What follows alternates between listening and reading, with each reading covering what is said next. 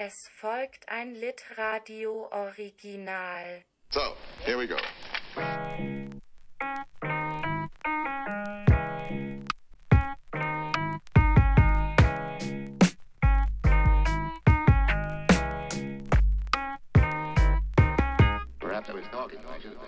Hallo und herzlich willkommen zu Folge 30 von Komm Schatz, wir lesen ein Buch. Es ist soweit. Der letzte Leseabschnitt ist gewuppt. Herzlichen Glückwunsch an der Stelle an euch alle, die es bis hierhin geschafft haben, die es durchgehalten haben. Nicht nur das Buch, sondern auch diesen Podcast. Ja, Tore klatscht schon, klatscht schon einmal ins. Das ist ein bisschen trauriger Applaus. Ich, äh, ich spiele da noch was ein später. Mhm.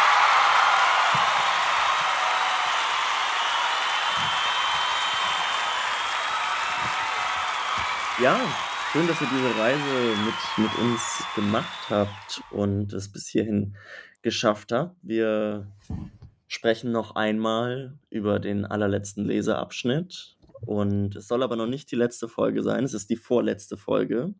Ähm, zur letzten Folge sehen wir uns und hören wir uns nächste Woche nochmal. Doch dazu später und vor allem nächste Woche eine ganze Menge mehr. Jetzt erstmal, ihr beiden, habt ihr nochmal zu Ende gelesen. Toro, du hast es ja schon äh, vor Monaten eigentlich beendet. Guido, mhm. du springst durch das Buch wie ein Grashüpfer durch die Wiese. Ähm, habt ihr jetzt nochmal, Ver Vergleiche sind heute on point bei mir. Ähm, bin mit dem richtigen Fuß aufgestanden. Hattet ihr jetzt nochmal diese Woche diesen einen finalen Moment äh, oder ist es irgendwo im allgemeinen Rauschen untergegangen? Ich habe, ja, ich habe den Schluss, die letzten 50 Seiten, schon vor einigen Wochen zu Ende gelesen. Aber ich habe jetzt für heute nochmal die letzten zwei, drei Seiten gelesen. Und ich muss sagen, dass doch das Bild, mit dem es aufhört und auch der Satz ein sehr schöner ist irgendwie. Also in dem Kontext, in dem er da steht, natürlich furchtbar traurig und grausam, ähm, aber ein, ein, ganz unerwartetes Bild, was da zum Schluss aufgemacht wird. Wie Gately dann nämlich ja, am Strand aufwacht. Also, sollen wir den letzten Satz einfach mal laut lesen? Oder? Lies ihn, ja, gerne. Oder äh, lies die letzten drei oder so, dann sind wir mhm. mittendrin. Ich fange hier einfach mal irgendwie ab. Äh, da. Und er sah in das Viereck und erblickte deutlich das Spiegelbild seines eigenen großen, quadratischen, blassen Kopfes in dem sich die Augen schlossen, als der Boden schließlich zuschlug. Äh, tolle Doppeldeutigkeit in der Übersetzung, finde ich hier. Ähm, ich weiß nicht, was im Original steht. Und als er wieder zu sich kam, lag er flach auf dem Rücken am Strand, im eiskalten Sand. Aus einem niedrig hängenden Himmel regnete es und draußen war Ebbe. Ähm, ja, großer Fan dieses Satzes. Der der letzte Satz ist und dann ja, wie wir irgendwie auch schon besprochen haben, doch nicht der letzte, weil es ja eigentlich chronologisch gesehen gar nicht das Ende ist, so wirklich. Und ganz unten auf der Seite äh, kullert der Kuller, der die Kapitel sonst immer einleitet, ähm, so links weg. Er kippt so ein bisschen aus der Seite raus aber in der deutschen Taschenbuchausgabe nicht. Ne? Das hatten wir, glaube ich, schon mal, ah, ja, stimmt, schon mal geklärt, dass das dort leider ja, fehlt. Das, das, mhm. das, ist echt gemein, sondern das, das gehört so sehr dazu. Oh, stimmt. Ähm, Moment, da, da ist er. Oh, da bin ich richtig traurig. Was ist da los, Rowold? Ein paar Sätze davor, ähm, finde ich, gibt es so eine Stelle, die, äh, ja, so den, den Charakter dieser Stelle, also ich, ich, ich ich stottere ein bisschen gerade herum, weil ich eigentlich noch gleichzeitig was anderes sagen will, ähm, weil ich dem total zustimme, was Tore gesagt hat. Aber jetzt beim Wiederlesen überkam ich auch so ein bisschen leichtes Unbehagen. Insofern, ähm, als ich mir nicht ganz sicher bin, ob diese ja, fast Apotheose von Don Gately am Ende denn irgendeine Was ist eine Apotheose? Ich wollte auch gerade fragen. ähm, Erkläre dich, Guido. Naja, sowas wie, wie eine Himmelfahrt, ne? Äh, also ein, ein, eine Gottwerdung äh, oder eine Erlösung. Ähm, so. Hm. ähm, dass die ja doch ein bisschen, bisschen dick ist. Einerseits ist sie die ganze Zeit schon vorbereitet, aber natürlich jetzt in, in diesem Moment, also äh, ne, der, der Typ wacht auf äh, am, am Strand, es ist, es ist kalt und, und nass und äh, es, es ist Ebbe, äh, der Blick aufs Meer, das ist schon, das ist schon ein bisschen sehr großes Kino. Ich finde es ein bisschen zu groß. Aber ja. Ich, es gibt, also die Stelle, die ich meine, das sind ein paar Zeilen davor, bevor ähm, du eingesetzt hast, Tore, heißt es, ähm, ne, der Boden kam ihm langsam entgegen ne, und dann schlägt mhm. er ja zu.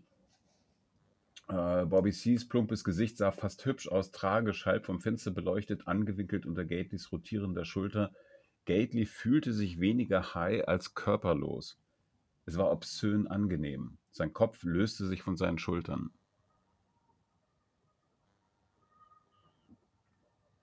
Also du meinst, es ist ein transzendenter Moment. Gately wird Geist quasi. Genau. Ja, irgendwie schon, ne? Ich habe tatsächlich, muss ich gestehen, den, ähm, den letzten Satz, vor allem den letzten Satz, also dieses letzte Bild mit der, mit der Ebbe und dem Sand und dem Regen, ähm, viel zu schlampig gelesen, weil ich habe es direkt ganz woanders verortet. Und zwar, ich habe eigentlich nur die, nur die Wörter, die, die Marker, die Ortsmarker gelesen und dachte, ähm, wir sind ja, also, also Gately, wir sind ja in seinem Fiebertraum. Gately liegt ja eigentlich noch im Krankenbett und während er im Krankenbett liegt, träumt er ja auch immer wieder ähm, an sein Kinderbett in dieser Hütte mit Hermann, dem Plastikstück, äh, das die Hütte notdürftig abdeckt. Und dieses mhm. Haus ist ja, glaube ich, auch am Strand irgendwo. Mhm. Ähm, und ich hatte das einfach nur so ah. gelesen, dass er, dass wir wieder dahin also wieder da reinfinden, also die, die, die Traumsequenz quasi in einen nächsten Schritt macht und Gately wieder in seinem Kinderbett ist. Aber es ist ja gar nicht das, was da steht. Ähm, hm. Sondern es ist ja eigentlich ein, ein anderes Bild. Der Ort ist nur ähnlich. Ich hatte so ein Caspar David Friedrich Gemälde vor Augen. Ja, ja. Der, äh, wie heißt er, Möncher Meer oder so. Ähm, nur, nur mit Ebbe. Ja, und ich, äh, es, es, gibt ein anderes berühmtes Buch, äh, ein bisschen älter, von, äh, oh Gott, wann, von wann ist das? Von 19, mal gucken, äh, Deutsch ist es 71, also im Original 1966 erschienen. Ähm, Die Ordnung der Dinge, auf, heißt es auf Deutsch, von Michel Foucault. Ähm, das endet mit dem Satz, wenn diese Dispositionen verschwenden, so wie sie erschienen sind, wenn durch irgendein Ereignis, dessen Möglichkeit wir höchstens vorausahnen können, aber dessen Form oder Verheißung wir im Augenblick noch nicht kennen, diese Dispositionen ins Wanken gerieten, wie an der Grenze des 18. Jahrhunderts die Grundlage des klassischen Denkens es tat, dann kann man sehr wohl wetten, dass der Mensch verschwindet wie am Meeresufer ein Gesicht im Sand. Ui, langer Satz. Foucault, jetzt werden hier nochmal die ganz großen Hauer rausge rausgeholt. Ja, nicht, so, nicht so groß wie Wallace, ne? Ui, okay, das, das wäre vielleicht für die, äh, für die allerletzte Folge die Diskussion. mm, also, äh, Gefällt dir ähm, das besser als Schluss? Nee, das ist, genauso, das ist genauso kitschig. Äh, das, ähm, das finden diesen Schluss bei, bei Foucault, finde ich auch äh, ziemlich problematisch. Aber aber ist es wirklich Kitsch?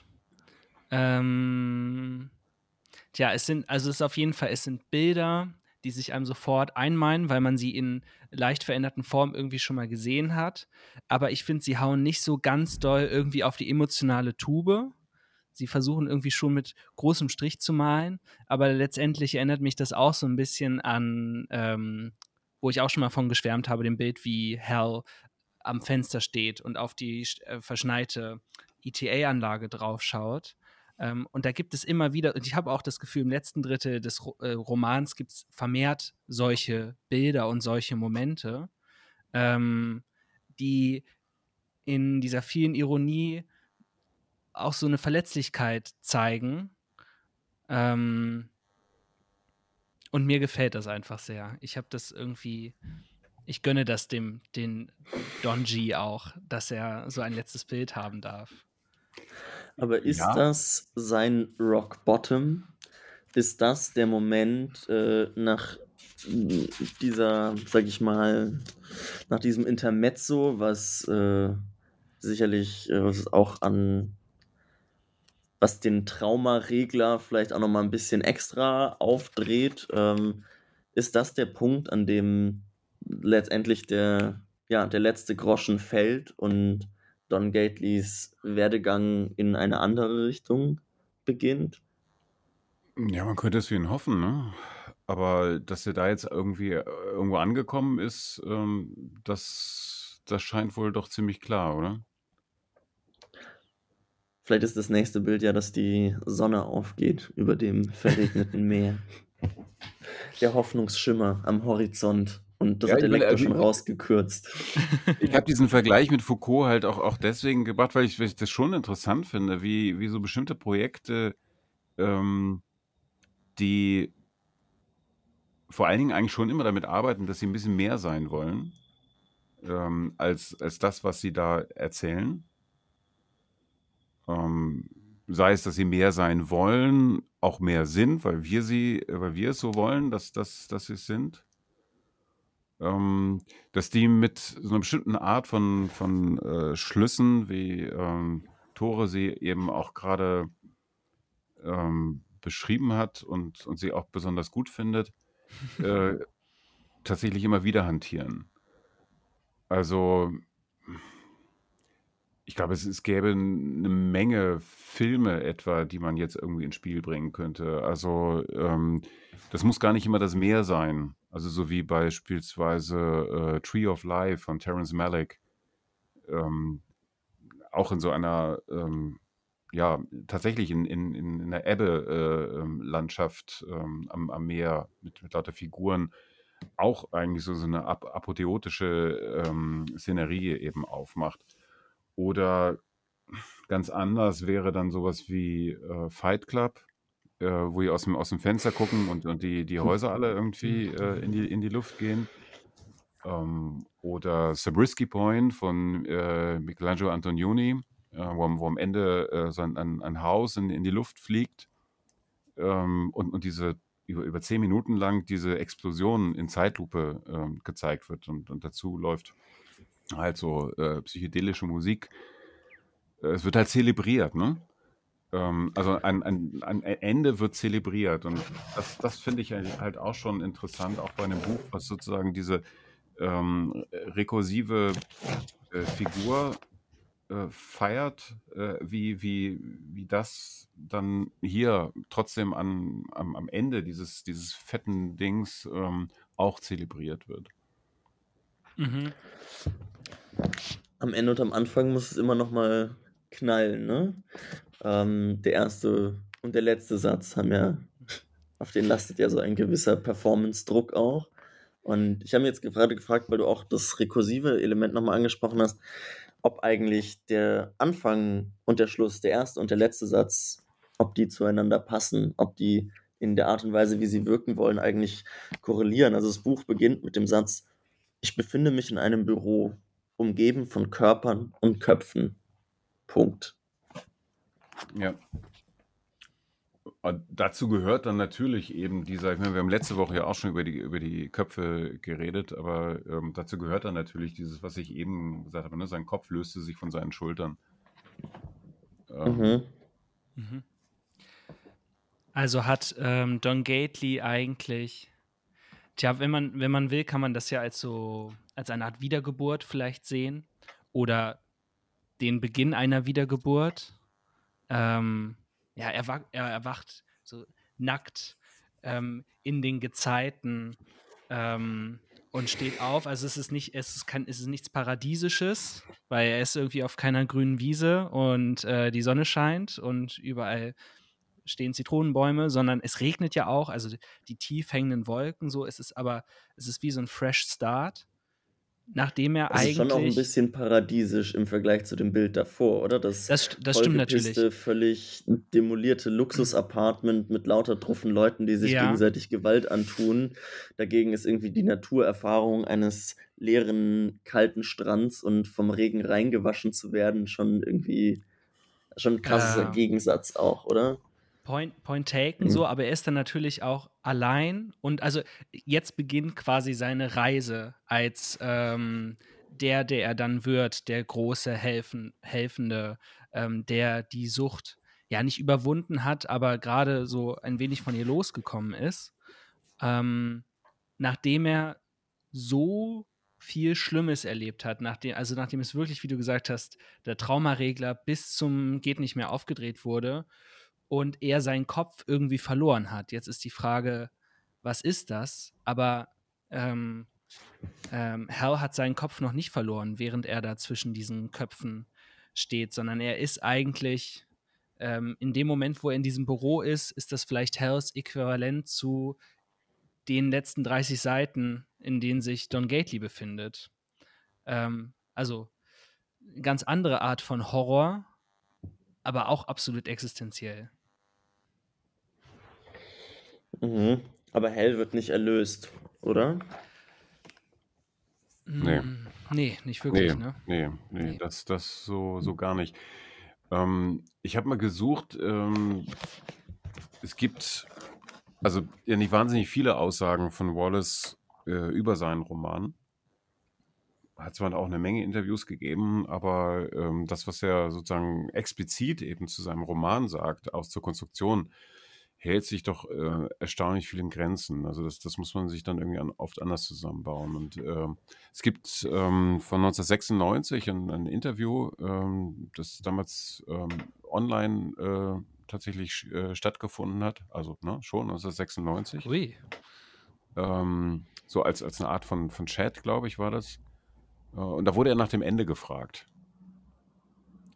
Ähm, und er sagte, also das, äh, warte mal, wie, wie hat sie ausgedrückt? Ähm, There is an ending, as far as I am concerned. Certain kind of parallel lines are supposed to start converging in such a way that an end can be projected by the reader somewhere beyond the right frame. If no, if no such convergence or project, projection occurred to you, then the books failed for you. Also, Mm, Übersetzungsarbeit. Ähm, naja, also es ist äh, ein ein Ende ähm, irgendwo jenseits des Rahmens ähm, mhm, mhm. den, den er geliefert hat oder, oder den, den ein Leser äh, irgendwie projizieren kann anhand äh, der Lektüre. Also das Ende ist sozusagen nicht das Ende, äh, das, das wir jetzt hier lesen, sondern das, das liegt sozusagen außerhalb. Mhm. Das ist aber spannend, weil er ja dadurch nicht sagt, es gibt kein Ende, sondern es gibt es nur nicht in. Das ist natürlich das, die tricky Sache an einem Buch. In seiner, einfach in seiner physikalischen Form, wie es das gibt, gibt es eine erste und eine letzte Seite. Mhm. Das heißt, es gibt immer ein Ende der Seiten.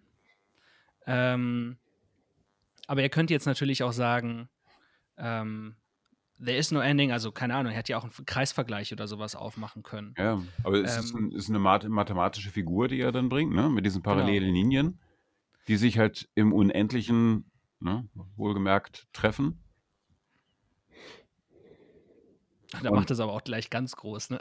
Ja, klar. Die, die Geraden, die sich im Unendlichen treffen. Wenn Okay, ich- David. Wenn ich mein Buch so nenne, dann äh, liegt das wahrscheinlich irgendwie ein bisschen arg nahe. Ja. das so zu machen.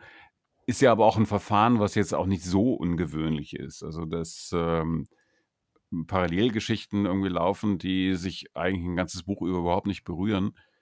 Ähm, ja, ne, das, das, da gibt es eine ganze Reihe von anderen ähm, AutorInnen, die das auch schon gemacht haben und, und nach wie vor machen. Mhm. Nur ist das ja sozusagen auch ein Konstruktionsprinzip bei, bei Wallace, also in, in, in dem ganzen Buch. Da, ob das jetzt die, die äh, äh, Anfield äh, Tennis äh, Academy ist oder die, ähm, das Ennet House, die, die parallel in gewisser Weise zueinander stehen. Ja. Aber ist es nicht eigentlich quasi gelogen, was er sagt, weil also wenn die Parallelen sind ja eigentlich, also sind ja seine Erzählstränge offensichtlich und er sagt, das Ende, wenn ich das gerade richtig verstanden habe, geschieht dann, wenn sich diese Parallelen eben im Unendlichen, was außerhalb des Buches liegt, treffen. Aber die Erzählstränge begegnen sich ja immer wieder. Teils sehr versteckt, teils ne, mehr oder weniger. Mhm. Und zum Beispiel der Erzählstrang Gately und Hell trifft sich ja, wie wir letzte Folge besprochen haben, auch. Und es ist zeitlich nicht so einfach einzuordnen, aber es passiert auf jeden Fall. Aber Wobei, vielleicht, Buch ja, aber vielleicht ist dieses außerhalb ähm, dieses, dieses Rahmens, vielleicht ist das genau diese Sphäre, ähm, wo, wo diese Geister äh, eben dann stattfinden und eine Rolle spielen.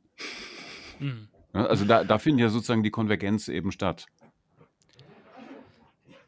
Letztendlich, da, ja. dann ist ja, also Foster Wallace doch ein, ist er dann ein spiritueller Autor? Ist er dann ein religiöser Autor? Nicht vielleicht doch? Also er ist, er ist mit Sicherheit sehr viel metaphysischer, als wir das ähm, vielleicht so ähm, gerne hätten. Ich weiß gar nicht, ich finde das eigentlich, ähm, das macht es doch so spannend, oder? Dass man Geistergeschichten erzählen kann, ähm, ohne dass sie Horrorgeschichten sind oder Kindergeschichten, äh, sondern eigentlich eine Geistergeschichte als Drama und Komödie. Ja, wie, äh, wie heißt doch äh, dieses Buch, was ähm, Jetzt geht, kommt wieder der Gang zur Bibliothek. Moment. Ah, nee, das habe ich, hab ich glaube ich, im, in Hildesheim im Büro stehen. Derrida rausgeholt. Für alle, die es nicht wissen, Guido sitzt Heidegger. immer vor einer, einer unfassbaren Menge an Büchern und ab und zu steht er dann auf und beginnt zu kruschen. Äh, ich habe es gar nicht hier, aber ähm, es, es gibt doch dieses Buch von ähm, D.T. Max, also diese Biografie äh, über Wallace. Ähm, Ah. wo, wo es ja auch so einen ein Satz gibt, der, der eben von Wallace steht. Und das, das heißt im Original, Every Love Story is a Ghost Story. Stimmt, da hatten wir doch schon mal drüber gesprochen. Ja. Das habe ich eben gesucht. Every love story is a ghost story. Okay, und ähm, was, was macht das jetzt mit der Deutung von unendlicher Spaß, dieser Satz? Ich kann jetzt Nein, noch nicht äh, richtig dazu bringen. Max, manchmal muss man einfach Aphorismen raushauen und dann hält man Genau. die Klappe und dann den Okay, Rest überlässt man okay. den ZuhörerInnen. Nein, mein, meine, meine Überlegung war jetzt einfach nur die, dass, äh, also dass dies, ähm, dieses Ende ähm, halt in, in dem Bereich liegt, ähm, der, der, den, der diesen komischen Geistern äh, in dem Roman gehört. Also, wa- was, was soll Mhm. das, ne? Dass, dass, der, dass der Vater von Hell als Geist äh, da ähm, herumturnt ähm, und ja, sie alle irgendwie versuchen, also Joel ähm, und, und, und Hal und, und, und auch Gately, auch, ähm, auch Otto Stice, ähm, irgendwie ein, eine Beziehung zu diesem Geist aufzunehmen. Oder, oder sie haben diese Beziehung, sie führen Gespräche mit ihm. Ähm, und sozusagen erst, erst wenn man aus, aus dieser Perspektive des, des, äh, dieser Geistergespräche halt äh, auf den Roman guckt, fügen sich ja diese, diese parallelen Linien irgendwie zusammen. Dass es halt eine Story gibt, wenn man so will. Äh, dass man auch versteht, was, was mit Hell eigentlich los ist. Dass, dass der Vater irgendwie versucht, ähm, irgendwie an Hell ranzukommen oder, oder sozusagen äh, ihn, ihn irgendwie zu erreichen. Und dass auch äh, natürlich Gately und Hell sich eigentlich erst im, weiß ich nicht, transzendentalen Spektrum irgendwie treffen. Also sie, ihre Geschichten treffen natürlich aufeinander, aber erst, wenn einer von beiden als Geist erscheint und der andere irgendwie, ja, auf jeden Fall in solchen Fieberträumen sich befindet. Ja, gut, das Transzendente da jetzt zu beschreiben, da, stößt man auch sehr schnell auf Granit dann. Das lassen wir lieber. Ja, aber es ist ja auch eine induzierte äh, Transzendenz. Ne? Also äh, Jameson Cadenza ähm, erfindet DMZ. Um, Was? Das ist an mir vorbeigegangen. Das ist Echt? auch komplett an mir vorbeigegangen. Doch, Wo das steht das, Guido? Oh Gott. Belege. Sofort. Verdammt. Jetzt habe ich was gesagt. Also es ist meine feste Überzeugung, dass, das, ähm, dass er das geschaffen hat. Mhm. Ähm, als, als ein Teil, also, also als Versuch, sagen diese Auswirkungen äh, dessen, dass das Hell als Kind diesen Schimmel äh, gefressen hat, äh, irgendwie rückgängig zu machen. Ja, also DMZ ist ja auch nichts anderes als Schimmel, ein Schimmelpilz, der auf ah, einem, okay. auf, einem auf einem anderen Schimmel wächst. Und er macht es dann wie die, ähm, äh, hier, wie heißen die, äh, Globuli, Gleiches mit Gleichem bekämpfen. Ja. okay, okay, ja. Aber irgendwie, was mich jetzt doch auch, äh, was irgendwie an mir nagt, ist, dass auch wenn wir sagen, every love story is a ghost story, auch die Ghost Story ist ja keine Erlösung und nicht tröstlich. Also auch James Incandenza als Geist ist ja einfach nur ein, ganz traurig, ein Trauerspiel. Der kriegt es ja auch nicht hin. Ja, es ist nicht wirklich, naja, es verändert sich ja etwas. Also, ähm, mh, mm, also wenn man jetzt den Hell vom Anfang des Buches, was eigentlich das Ende der Geschichte ist, mit dem Hell äh, von, von später vergleicht, dreht sich ja bei ihm eigentlich alles um. Ähm, er ist nicht mehr in der Lage, irgendwie sein, seine Gefühle zu kommunizieren. Mhm. Ne, die, äh, die Leute, die ihn sehen, äh, sehen einfach entweder er, er, lacht ganz hysterisch oder äh, ist furchtbar traurig. Aber er beginnt etwas zu fühlen. Und das, das war dann halt vorher äh, total anders. Ah. Mhm. Den Twist das hat dann zum Beispiel auch, auch erklären lassen. Den habe ich Es gibt auch so eine Szene in, äh, mit, mit, mit diesem DMZ, also wo ähm, Hell lässt doch immer seine Zahnbürste äh, ähm, nie aus den Augen. Ja. Und ähm, äh, und, und der Geist äh, ähm, packt aber dieses DMZ auf die Zahnbürste von Hell. Hell putzt sich die Zähne damit und, und äh, beginnt sofort irgendwie etwas zu spüren. Und ähm, Ortus Dice sieht ihn und, und denkt, Hell weint und äh, während Hell tatsächlich denkt, dass er ganz neutral irgendwie ähm, spricht. Also da, das geht völlig auseinander. Da, äh, diese Symptome sind sofort da. Ähm, und, und diese, also dieses Eingreifen des, des, des Geists, also das auch, man kann auch sagen, auch dieser Film, ähm, ähm, unendlicher Spaß ist eigentlich auch ein, auch ein Versuch zu sagen, Hell zu erreichen und äh, Fühlst du noch was? Ja. Bist du noch Mensch? Okay, das zu den, sag ich mal, emotional ambitionierten Handlungen des Geistes. Aber dann hätte ich jetzt nochmal eine andere Frage und zwar eine Sache, der ich oder wir bisher noch gar keine Beachtung geschenkt haben, das Verrücken der Möbel von Otto Stiles, dass sein Bett plötzlich an der Decke angeschraubt ist. Also ist entweder hat der Geist eine, auch eine wahnsinnig schelmische äh, Seite an sich, die, sag ich mal, etwas im Gegensatz zu, zu seinem sonstigen Wirken in, in der Nachwelt äh, steht. Oder wir haben es einfach mit äh, sehr ausgefuchsten, cleveren Streichen zu tun. Ähm, Ortus Dice wird einmal, ich weiß nicht, wie, wie heißt das in der Übersetzung? Er wird als, als, ähm, ähm, als Wraithstar ähm, bezeichnet. Also er ist ja, äh, Ortus Dice ist, ist besessen von, von Geistern oder, oder von, von diesem Geist. Ich weiß nicht, vielleicht ähm, ging es auch darum, Ortus Dice sozusagen außer Gefecht zu setzen, irgendwie aus dem, aus dem Spiel zu nehmen, mhm. äh, damit er irgendwie das Spiel des, äh, des, ähm, des Vatergeistes irgendwie nichts äh, irgendwie stört oder, oder gar äh, zunichte macht. Okay, Puh. Ähm, ja, ich sehe, das Reden und Sprechen über das Ende nimmt kein Ende, aber die Zeit hat ein Ende gefunden, die uns heute zur Verfügung steht. Äh, aber ich denke, wir haben nächste Woche in der unendlichen Folge mehr als genug Zeit, um äh, uns vollständig zu fachsimpeln und in den wildesten hermeneutischen Ansätzen zu ergehen.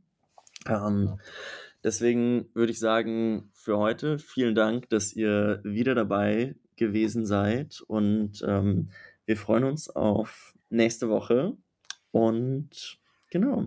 Es gibt nichts mehr zu lesen. Ab jetzt gibt es nur noch was zu hören. Oder natürlich, man fängt wieder von vorne an. Immer eine gute Option. Und äh, habe ich auch bei meiner letzten Lektüre gemerkt, zu keinem Zeitpunkt hatte ich so viel Lust, unendlicher Spaß zu lesen, wie als ich die letzte Seite fertig gelesen hatte. da dachte ich mir, scheiße, okay, jetzt habe ich richtig Bock. Ähm, Mhm. aber dann direkt wieder von vorne anzufangen, das ist ja verrückt. Da nimmt es ja gar kein Ende mehr wahrscheinlich. Naja, in dem Sinne, vielen Dank an euch beide, Kido, Tore. Tschüss und bis nächste Woche. Bis dann. Tschüss. Tschüss.